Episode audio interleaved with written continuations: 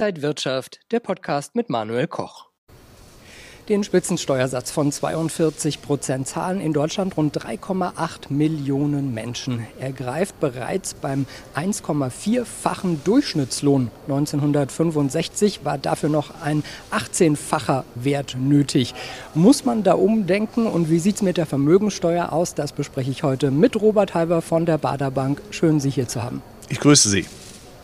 Durch Corona gab es 2020 ein paar weniger Top-Verdiener, aber die Schwelle, um den Spitzensteuersatz zahlen zu müssen, liegt bei 57.000 Euro gut.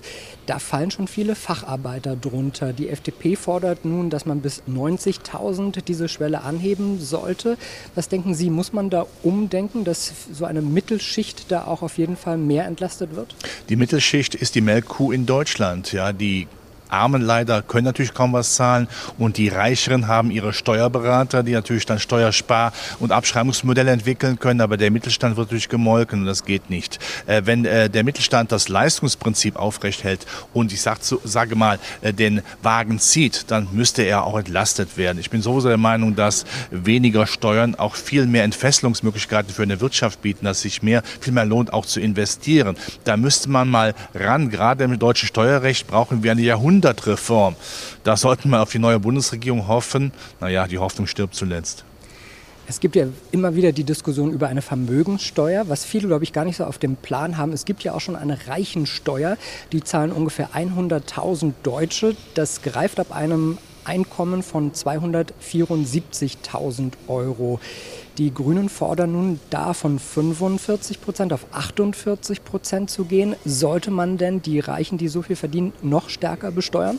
Das ist eine reine ideologische Betrachtungsweise. Wir haben nur 100.000, die Reichen Steuer zahlen. Warum? Weil äh, sie gute Steuerberater haben. Es gibt ja in Deutschland, kaum ein Land wie in Deutschland, so viele Abschreibungsmöglichkeiten, um eben die relativ hohen Steuern auch zu mildern. Die können Sie auf 75 Prozent hochsetzen. Das wird nicht viel mehr bringen, weil dann noch mehr Häuser gebaut werden, noch mehr investiert wird in, äh, in äh, steuerbegünstigte Anlageformen. Das ist reine Ideologie. Und das Thema Vermögenssteuer, wir haben schon eine Vermögenssteuer bei der Grundsteuer. Das ist ja eine Vermögenssteuer. Und wenn wir eine Vermögenssteuer auch noch erheben, die auch den Mittelstand trifft, was machen die? Ich sage es mal in meinen Worten, die hauen in den Sack. Die gehen dann irgendwann ins Ausland und sagen, warum soll ich denn äh, in Deutschland weiter investieren, wenn ich hier im Grunde genommen als Melkkuh bis zum letzten Tropfen Milch ausgesaugt werde und mir keine Rendite bleibt. Nein, äh, wir müssen an das Steuerrecht ran. Das Steuermodell muss attraktiv sein. Wir müssen auch von diesem staatswirtschaftlichen Modell weg und sagen, wir müssen die marktwirtschaftlichen Kräfte mehr entfesseln. Und dazu gehört auch ein modernes, innovatives Steuersystem, das mehr Wirtschaftswachstum erlaubt und damit auch mehr Sozialleistungen. Denn damit sollte man Sozialleistungen zahlen, nicht mit Steuererhöhungen. Also machen diese Umverteilungen gar nicht so viel mehr Sinn, denn immerhin diese 100.000 sind ja schon äh, eine ganz enorme äh, Gruppe, die dann auch sehr viel zum äh, Wirtschaftswachstum in diesem Land auch beiträgt. Aber 100.000 ist eine überschaubare Zahl. Nochmal, wenn die Steuerberater da sind, das müssten ja viel mehr sein, um diesen damit der reichste Steuersatz gezahlt würde. Das ist ja ganz klar. Und diese ideologischen Debatten von wegen Robin Hood-Prinzip, ja, und man nimmt es den Reichen und gibt es den Armen, das hat doch nie funktioniert. Der Staat gibt das Geld nicht sinnvoller aus als das Individuum. Wachstum. Das muss man sehr klar erkennen, weil der Staat auch äh, politische Absichten verfolgt, wiedergewählt werden möchte, ja. Und Sozialgerechtigkeit bis zum Anschlag führt am Ende, äh, muss es leider sagen, zu sozialer Ungerechtigkeit, weil damit natürlich in einer Welt, die ja global ist, diejenigen, die Leistungsprinzip äh, wahren und auch Steuern zahlen und nach wie vor zahlen ja nun die Reichen in Anführungszeichen den Hauptbatzen an Steuern, die verlassen dann das Land. Das sollten wir nicht machen. Also die Elite, die auch investiert, die Arbeit Arbeitsplätze schafft. Und darum geht es. Das ist der Lustgewinn einer Volkswirtschaft. Die sollte man auch nicht nur schröpfen, sondern hier halten. Gibt es denn Alternativen, um das gerechter alles auch vielleicht aufzubauen?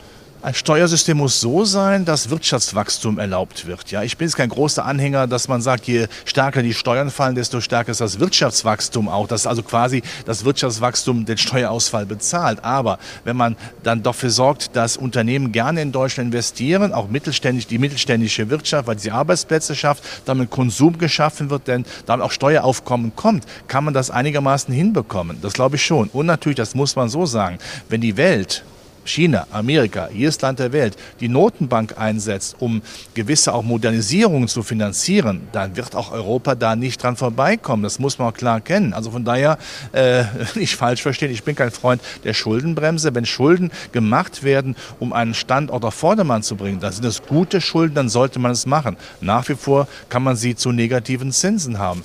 Nach Inflation davon ganz zu schweigen. Das sollte man eben auch machen. Aber wenn eine Wirtschaft stark aufgestellt ist, dann hat sie ein anderes Steueraufkommen, um damit auch im Grunde genommen äh, weiterhin Wirtschaftswachstum zu generieren. Also das Wirtschaftswachstum generiert Wirtschaftswachstum, Arbeitsplätze, die Leute geben mehr Geld aus. Das ist entscheidend. Aber bitte nicht, nochmal, Staatswirtschaft ist der Beginn vom Ende. Das sollte man nicht machen. Und ich sage es auch hier, zu viel Staatswirtschaft, das ist sehr klar, da laufen die Uhren nicht nur rückwärts, man kann sie als Ventilator benutzen sagt Robert Halver von der Baderbank. Vielen Dank äh, für Ihre Meinung, Herr Halver, und danke Ihnen, liebe Inside Wirtschaft Zuschauer, fürs Interesse. Alles Gute, bis zum nächsten Mal hier von der Frankfurter Börse.